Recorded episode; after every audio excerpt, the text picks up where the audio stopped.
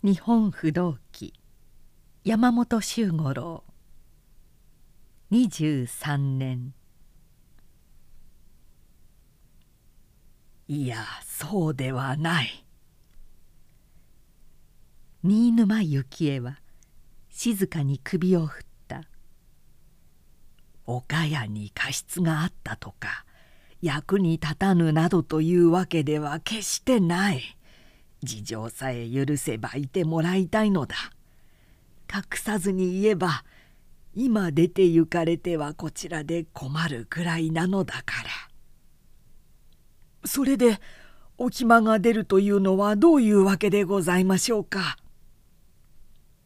律儀に座った膝を一層固くしながら助けはこう言った「あちらで。今よく話してみたのですが妹はただ泣くばかりで悪いところはどのようにも直してご奉公します。お暇だけはどうか勘弁していただけますように兄さんからもお詫びを申し上げてください。こう申しましてどうしても家へは帰らぬと言い張っているのでございます。司祭はよく話したのだ。しかしまるで聞き分けがないのでその方に来てもらったのだが実は今度ここを引き払って伊予の松山へ参ることになったのだ。新沼幸恵は会津蒲生家の家臣でオクラ奉行に属し食禄200石余りで相当預かりという役を務めていた。亡き父の郷左衛門は偏屈に近いほど拳的な人で良い意味にもあまり良くない意味にも多くの逸話を残しているが幸恵はごく温厚なまるで父とは反対の性質を持っていた。これという抜きんでた才能もない代わりに真面目で緊直なところが上からも下からも買われて平凡ながら極めて安穏な年月を過ごしてきた。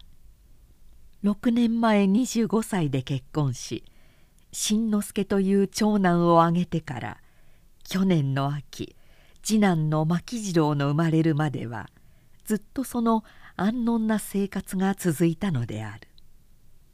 しかし次男を産むと間もなく妻の右派が病みついたのをきっかけのようにその平安無事な生活はガラガラと崩れ始めた。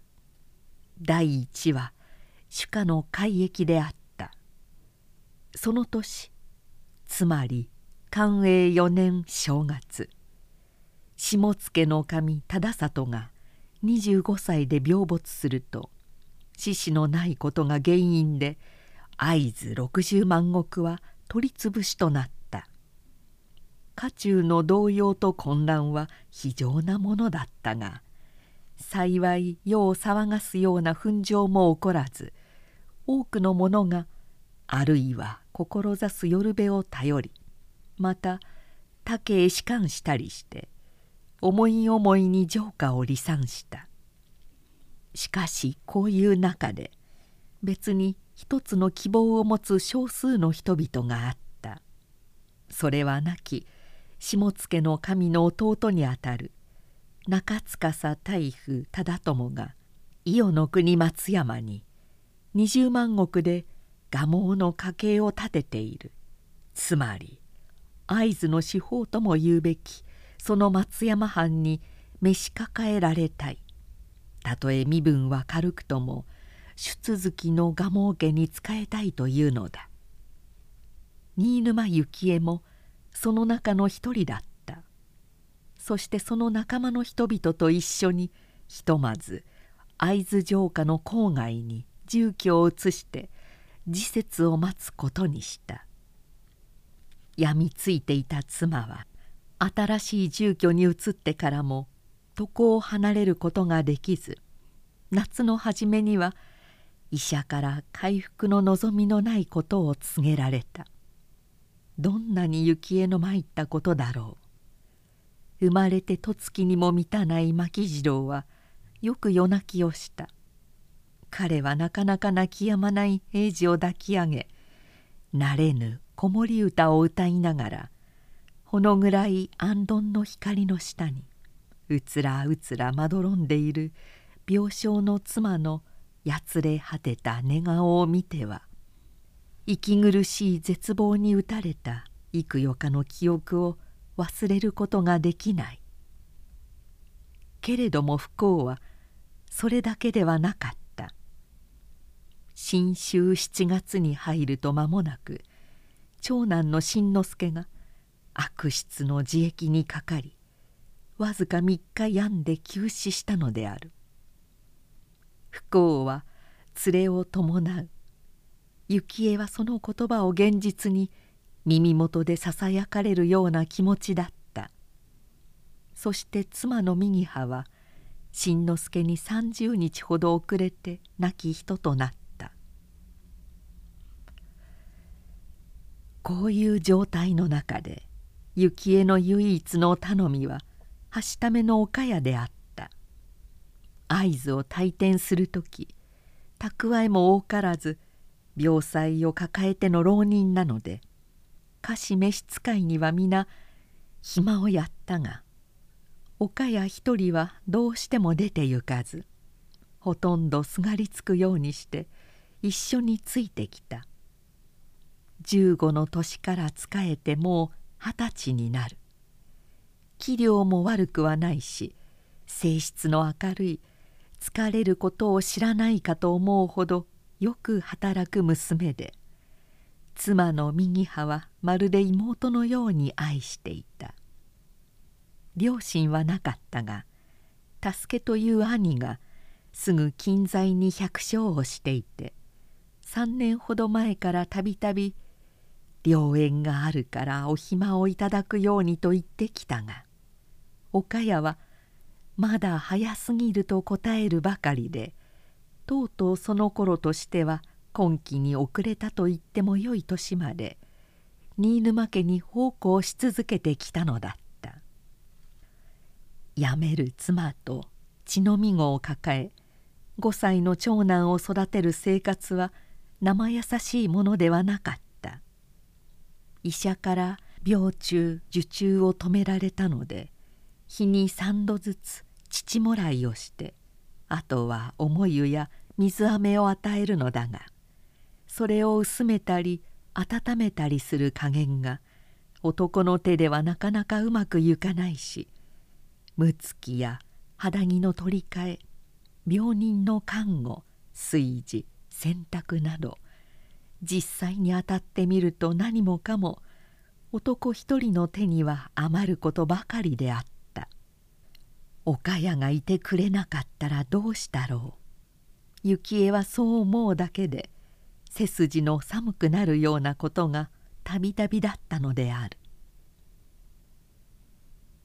松山の蒲生家に仕えようという同じ希望を持った人々の多くがこの間に2人3人とかけていった。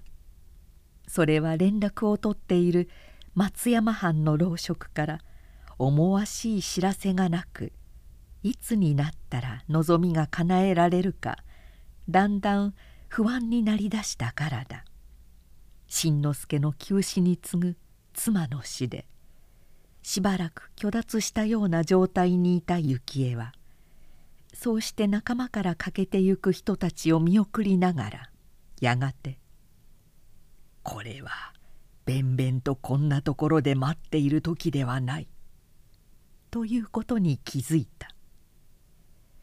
望みが叶うにしろ叶わぬにしろとにかく松山へ行くべきだ。こんな遠隔の土地にいてはまとまる話もまとまらなくなる恐れがある。彼はそう思ったのですぐに残っている仲間と相談をした。みんなその意見にはうなずいた。けれどもそれでは行こうと決めるには四国松山はあまりに遠すぎる。行ってみてもし不調に終わったら。そう考えると躊躇せざるを得なかった。幸恵にはそういう迷いはなかった。もし不調に終わるようだったら武士を辞める。蒲生家のほかに奉公はしたくはない。彼は初めからそう決心していたのである。以上のような行く立てがあり彼は単独で松山へ行くことに決めた。そしてその司祭をよく語って岡谷に暇をやろうとした。岡谷は聞かなかった「松山へお供させていただきます」強情にそう言い張動かなかった「できればそうしたいのだ」幸恵は年頃に諭した。しかし松山へ行ってもいつ士官が叶うか見当もつかぬ。蓄えも乏しく浪人の身の上ではお前の給金さえやりかねる時が来るだろう。ましてお前はもう二十歳という年になっている。家へ帰って嫁に行くことも考えなくてはいけない。この場合それが女としては正しい道なのだから。こういう意味を繰り返し言って聞かせた。すると岡谷は「ではせめて坊様が立ち歩きをなさるようになるまで」と言い出しどうしても聞き分けようとしないのである。それでどうにも法が尽きて兄の助けを呼んだのであった「さようでございますか。よくわかりました」始終の話を聞いて助けはひどく律儀に幾度も頭を下げた「そういうことでしたら私からもう一度よく申し聞かせましょう。幸い今一つ縁談もあることでございますから。それならなおさらのことだ。しかし叱ったり無理押しつけでなくよく納得のゆくように申し諭してくれ。できるだけおぼし飯のようにいたします。そう答えて助けは座を立った。助けの諭し方が良かったのかそれともようやく諦めがついたものか今度は岡谷は案外素直に言うことを聞いた。そして「長いご道中ではあり寒さに向かいますから坊様のお肌着を少し余分にお作り申しましょう」と言い。それから数日の間まめまめと縫い物や洗濯に精を出すのだった。もう悲しそうなそぶりは見せなかった。針を運びながらそばに寝かせてある牧次郎をあやす言葉など陰で聞いているとむしろウキウキしているもののようにさえ感じられた。これでいい。幸恵はそううなずいてほっとしたのであった。岡谷は幸恵の出立する前の日に暇を取った。迎えに来た兄と一緒にいよいよ別れるという時彼女は何度も牧次郎を抱きしめ声を忍ばせて泣いた。けれどもそれ以上未練な様子は見せず思い切りよく助けに連れられて去っていった。15歳で来て6年。ことに妻が病みついてからの岡谷の尽くしてくれた振動を思うと満足に報いてやることもできないこのような別れが幸恵にとってはこの上もなく心痛むものだった。彼は牧次郎を抱いて門まで見送り「早く良縁を得て幸せになるように」と繰り返しその後ろ姿に向かって祈った。しかしそれから一刻も経ったであろうかちょうど牧次郎に昼の薄がゆを与えているところへ息を切らして助けが戻ってきた「岡谷が参りましたろうか。ここへは来ないが」幸恵は「岡谷」という言葉に狂々として出ていった「どうかしたのか。はい。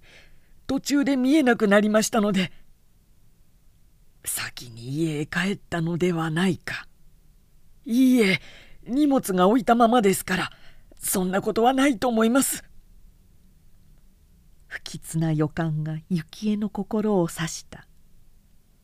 彼の頭には村外れを流れている大川の早瀬が思い浮かび杉の森の裏にある沼のよどんだ青黒い水が見えるように思った。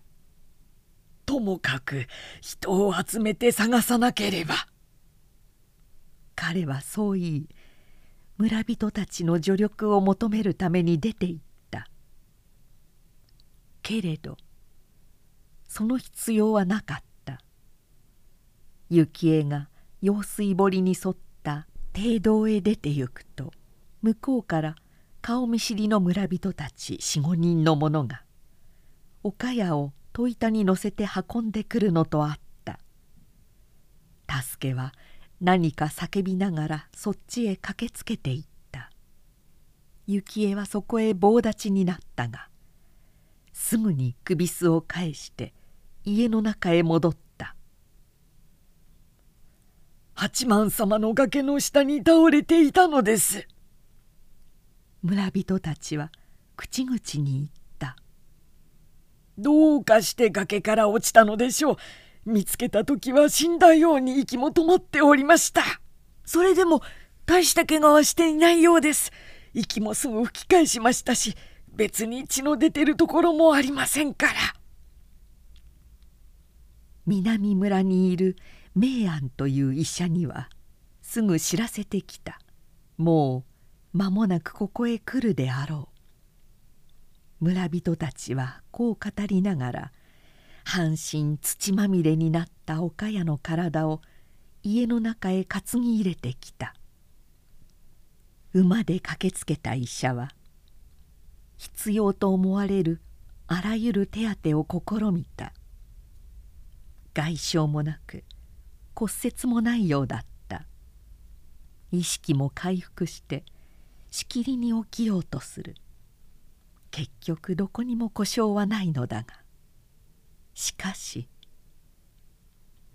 岡谷は口が聞けなくなっていた「それだけならようござるが」と医者は何度も首をかしげながら言った「そしてまだ確信はできませぬけれど今のところでは脳の痛み方がひどい」。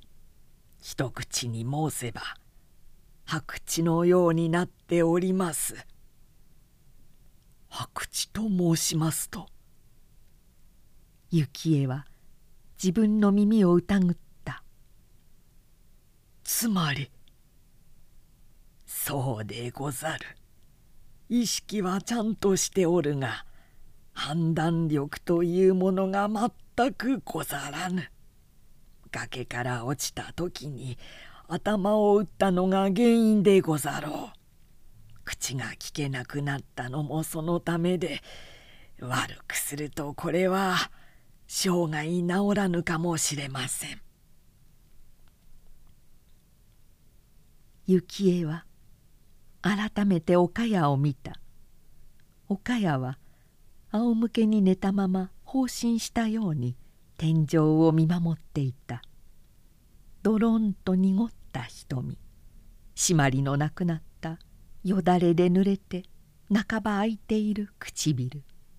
そして時折歯の間から漏れる無意味な阿舎に特有の高音など全てが医者の言葉を裏付けているように見えた。そうだ。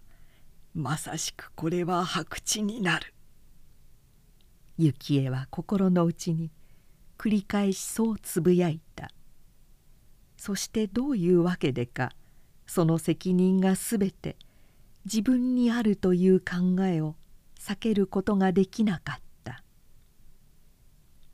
頭を冷やして安静に寝かしておくよまた明日にでも見舞うから。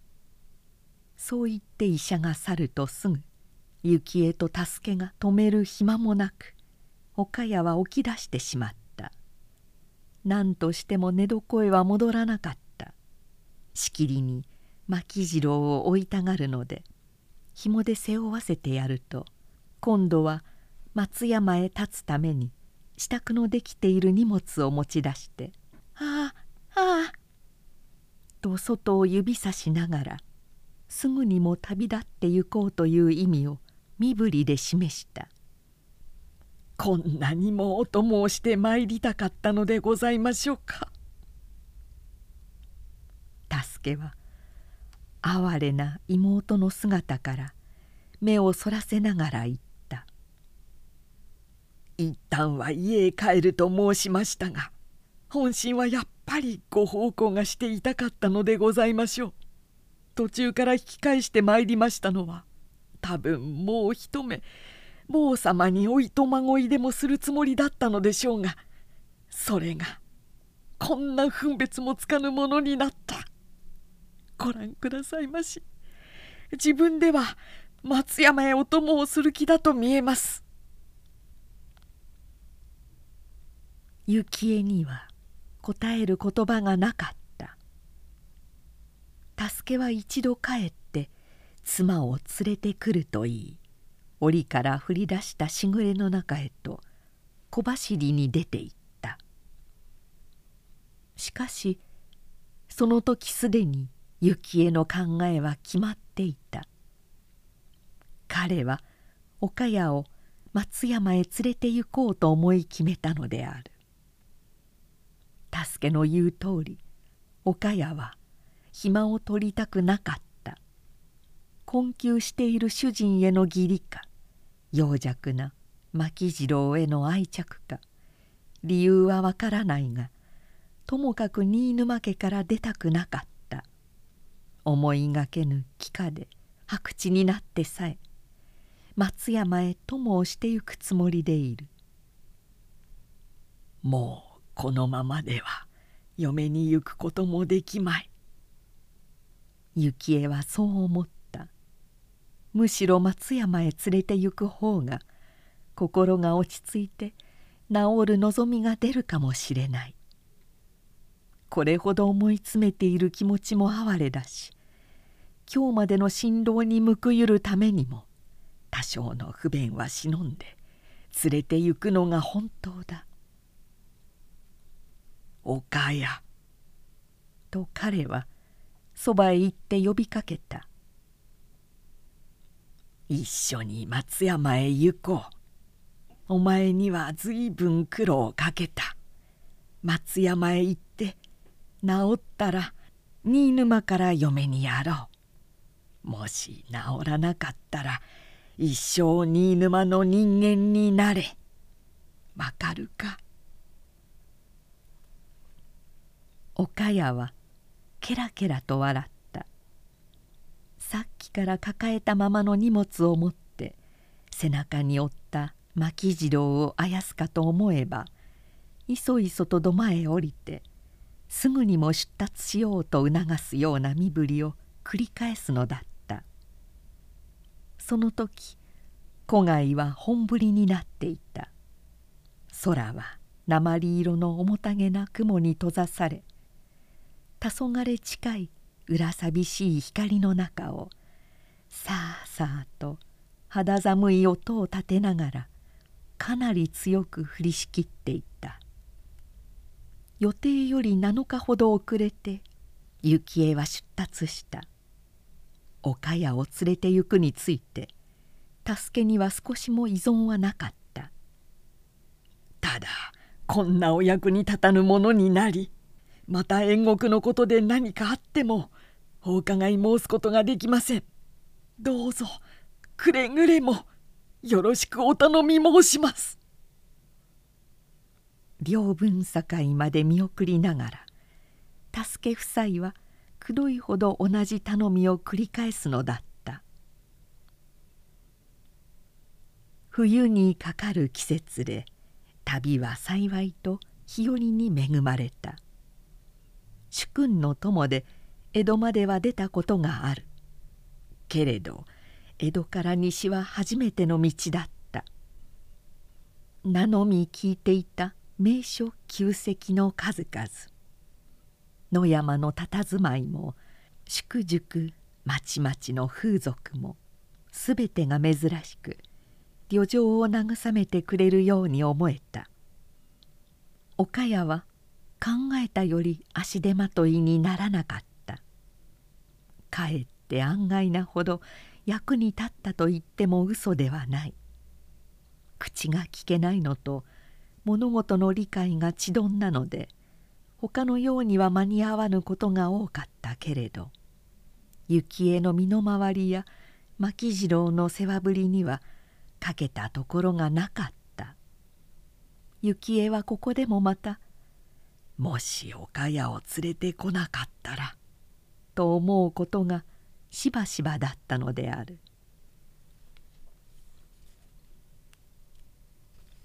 松山に着いたのは師走中旬のことだったかねて初心だけ取り交わしていた老職を訪ねると会うことはあったが「無謀なことを」と言いたげな表情をあからさまに示した「蒲生家のほかに修取りをいたす所存はございません」幸恵は臆せずにそう言った。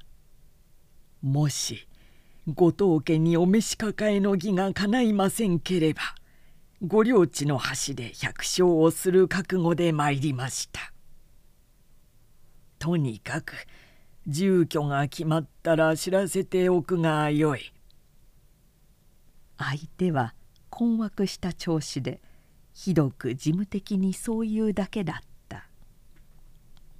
あまり当てにされても困るが何事かあったら知らせるから」覚悟はしてきたものの実際に老職とあって予想外に冷ややかなあしらいを受けた落胆は大きかった。もちろんそれで希望を投げ打ったわけではない。こんなことでくじけてはならぬ。と自分を叱りつけたがこれからの生活がよほど困難なものになるだろうということは考えないわけにいかなかった。そしてこれは彼にとってかえって幸いだった。幸恵は城下から北東に離れた道後村に住居を決めると座食していてはならぬと思ってすぐに収入の道を探してみた。道後は古代から名高い温泉場で諸国から当時に来る客が指示絶えない。またそういう客を相手の土産棚も大層繁盛しているがその名物の一つにど焼きの人形があった。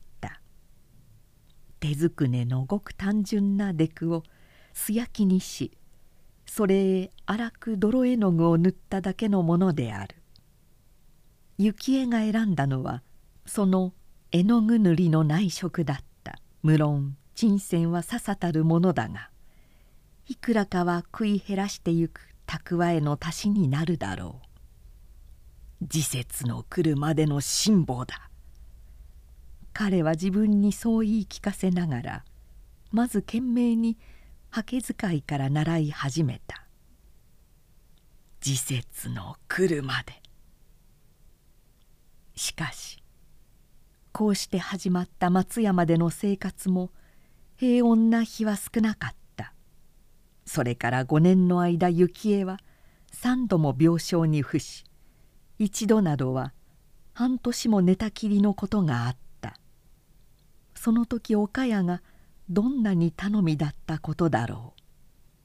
彼女は依然として口が聞けず白地の方もそのままだったが牧次郎の養育や家の内外の世話には申し分のない働きぶりを見せた。幸恵の仕事を見覚えていたのだろう。彼が長く病がした時などは止めるのも聞かず自分で材料を取ってきて内職をした。牧次郎の森をし幸恵の看病をし炊事や薬煎じをする片手まで。しかもそれはさほど見劣りのしない出来であった。なんという皮肉だ。幸恵はその時泣くような苦笑を浮かべながら言った「合図を立つ前お前の病が治ったら新沼から嫁にやろう。治らなかったら一生面倒を見てやる。俺はあの時そう言ったのを覚えている。それがどうだ。今では逆に俺がお前の世話になっているではないか。こんなことなら連れてくるのではなかった。お前にこんな苦労させるくらいなら。岡谷には主人の言葉が分かったろうか。彼女はやはりケラケラとただ笑うだけだった。何の感動もない。うつろな乾いた声で。そして表情も素振りも同じようにむないような白々しいものだったのである。新沼の家族が経験した多難の年月はちょうど9年続いた。そして最も大きく幸恵を打ちのめした松山藩の改易という出来事に行き当たった。すなわち寛永11年8月城主蒲生忠友が30歳で病死すると今度も生死がないというのを理由に松山20万石は取り潰しとなったのだ。幸恵の失望と落胆はここに書くまでもないだろう。彼は会津で亡き妻が病みついて以来の激しい連打にも似た不運のいちいちを思いそれが全く徒労だったことに気づいて立然とした。徒労といえば9年という長い間彼が泥絵の具で塗り上げた無数の土偶も同じことではないか。当時客に買われていった土焼き人形の多くは何度や棚の隅に押し込まれているか形もとどめず壊れ去ったに違いない。よしまた。その全部が全きまま残っていて目の前へうず高く積み上げたとしても。それはただおびただしい土偶の数だけというだけで少しも彼の苦難の日々に意義があったという証にはならない。なんという徒労だ。なんという取り返しのつかない徒労だ。幸恵は絶望のあまり。時々激しく死を思うようになった。それはにわかに涼風の立ち始めた。中秋8月のある夜半のことであった。幸恵は非常に重苦しい夢を見て覚めると得体の知れぬ力で手繰り込まれるように。今だ。今だ。と思い手を伸ばして沈頭の刀を取ろうとした。するとほとんど同時に彼の後ろで言いようもなく悲痛な絶叫が起こり荒々しく地団打を踏む音が聞こえた。幸恵は殴りつけられたように振り返った。そこには岡谷が立っていた。恐怖のために顔は引きゆがみ二つの目は飛び出すかと疑えるほど大きく見開かれていたその目で幸恵をひたと見つめながら岡谷は「ああああ!」と意味をなさぬ声を上げ激しく身もだえをした「おかや」幸恵は水を浴びたような気持ちでそうつぶやいた「おかやお前か」幸恵はその夜限りもはや死を思うようなことはなかった。恐怖に引き歪んだ岡谷の顔を見た時彼は己の資料の浅はかさを知ったのである。人間にとって大切なのはどう生きたかではなくどう生きるかにある。腰方を徒労にするかしないかは今後の彼の生き方が決定するのだ。そうだ。死んではならない。ここで死んでは今日までの岡谷の振動を無にしてしまう。彼はそう思い返した。生きよう。これまでの苦難を意義あるものにするか徒労に終わらせるかはこれからの問題だ。生きてゆこう。後から考えるとそれが彼の運命の分かれ目だった。あらゆることに終わりがあるように新沼幸恵の不運もようやく終わる時が来たのであった。その年の10月改易された蒲生氏の後へ沖ノ神松平定行が封ぜられてきた。これは世に久松家とも呼ばれる徳川審判の一で定行の父は樹子少々貞勝といい家康の伊不定にあたっていた。沖ノ神が入国すると間もなく幸恵は使者を受けて老臣役宅に招かれたそして丁重なもてなしをされた上松平家へ仕官をする気はないか?」と問われた先方では彼が会津蒲生の求心だということから松山へ来た目的や今日までその目的一つを固く守ってきた司祭をよく知っていた蒲生家でなければ再び衆取りはしないというその珍重な思想を生かしたい残念ながら蒲生家にはもう最高の望みはござらぬ。よくご思案の上統計を使えなすってはどうか。食禄も会津の旧淵だけは約束する。そういう懇切な話だった。幸恵は一度帰って考えた結果士官の勧めを受けることにした。蒲生氏が全く滅びてしまい松平家から今そのように望まれるものをなお蒲生ならではと誇示するのは顔面か片意地に類する。素直に好意を受けるのが死闘だ。こう決心したのであった。そして彼は食禄二百石で松平家に仕え馬回りとして勤め始めた。それからの春秋は平穏なもので格別何も記すようなことはない。牧次郎は無事に成長した。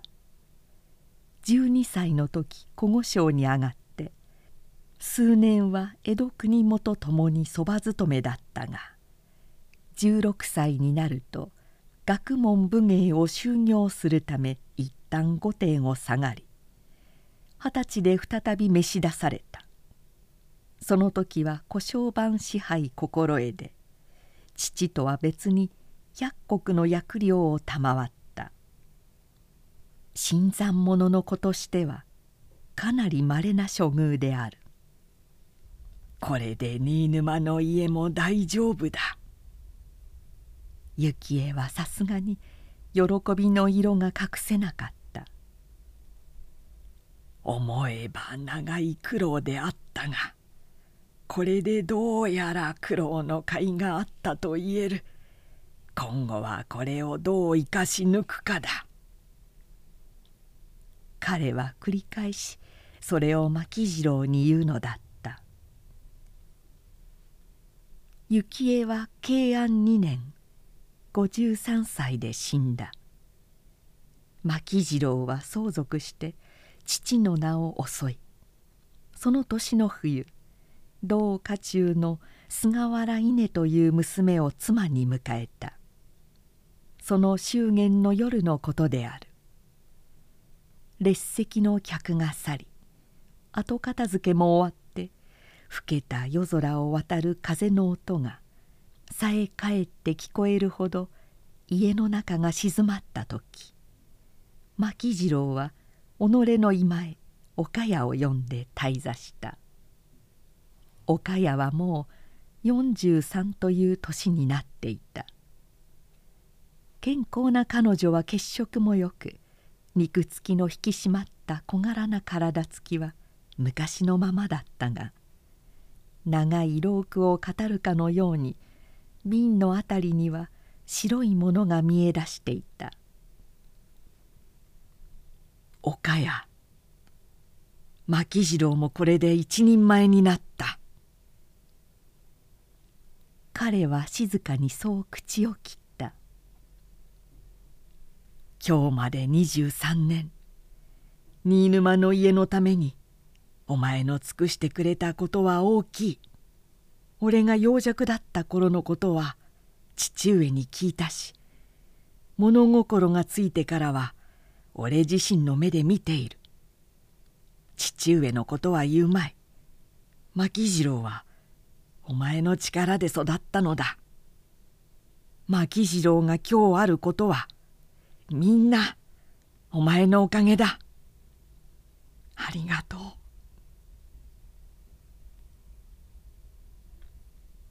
岡谷は声を立てずに笑った。それはいつもの愚かしい無感動な笑い方である。今宵俺は妻を迎えた。彼はさらに続けていた。明日からは妻がお前に代わる。お前は牧次郎にとって母以上のものだ。妻にも姑と思って仕えるように言った。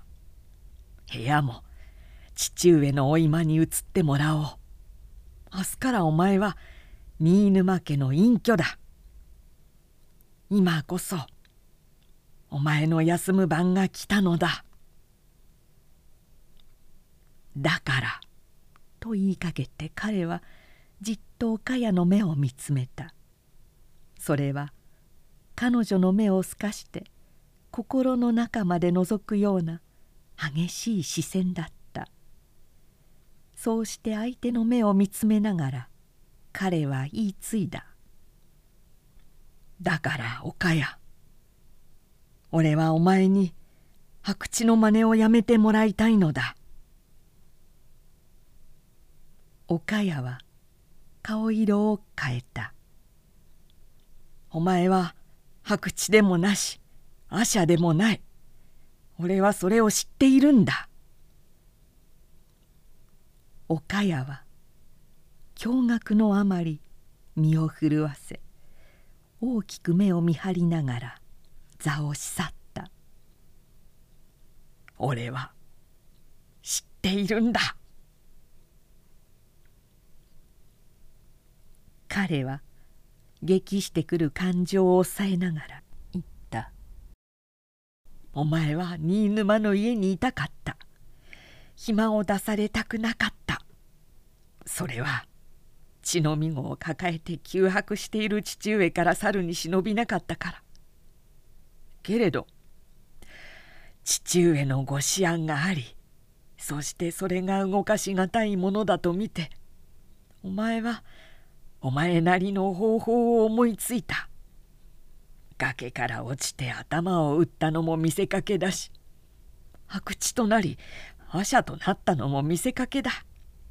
みんな新沼の家にとどまるためのこしらえ事なのだ。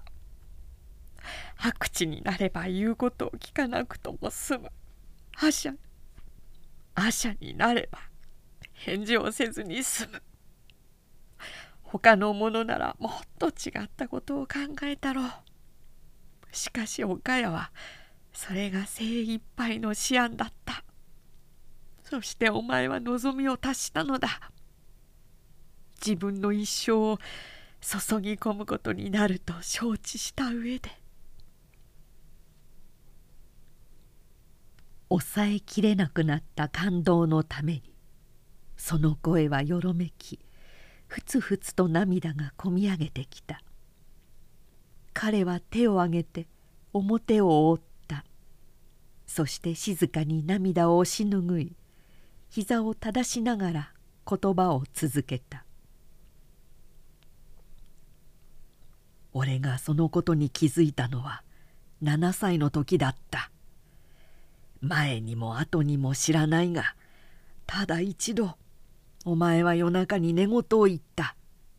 子供のことでその時は何とも思わなかったがずっと後になってふと疑いが起こり何か事情があるものと察して父上に尋ねた。そして会津この方の詳しい話を伺うと全てが目の前にはっきり見えるように思えたのだ。それ以来ずっと日夜お前の虚祖に注意してみて。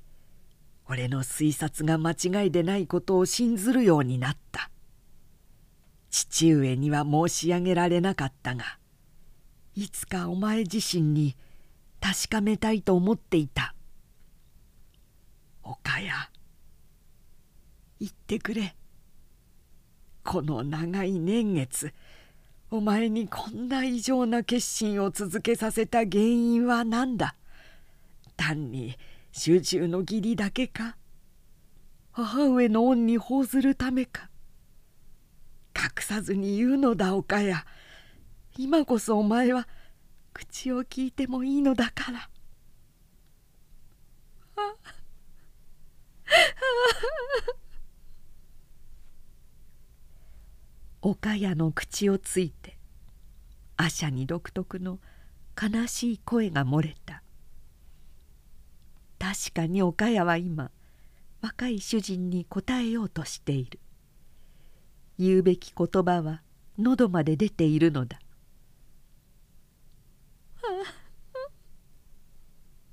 あなたのご推察は本当です。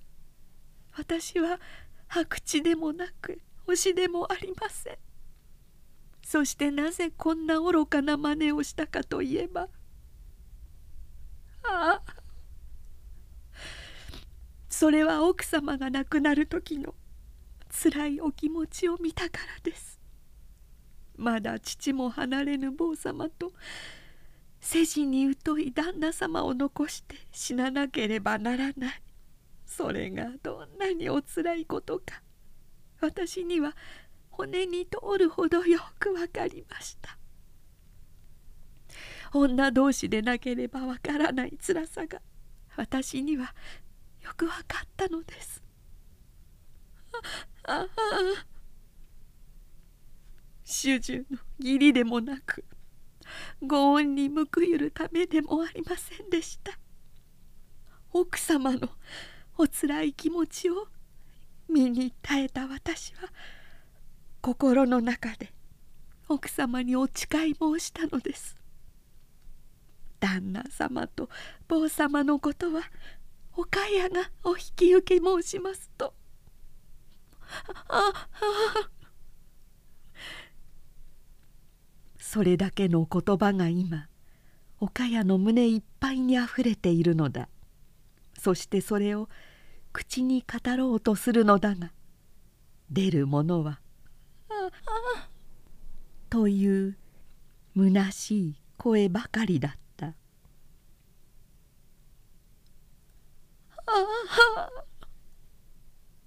岡谷は自分で自分をいぶかるように目を見開いた「岡谷岡谷。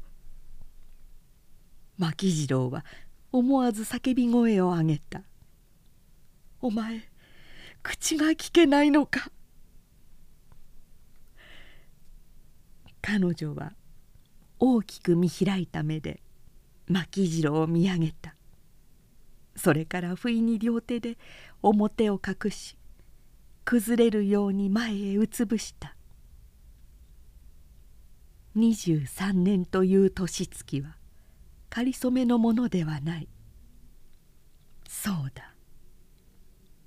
岡谷は阿車になっていた。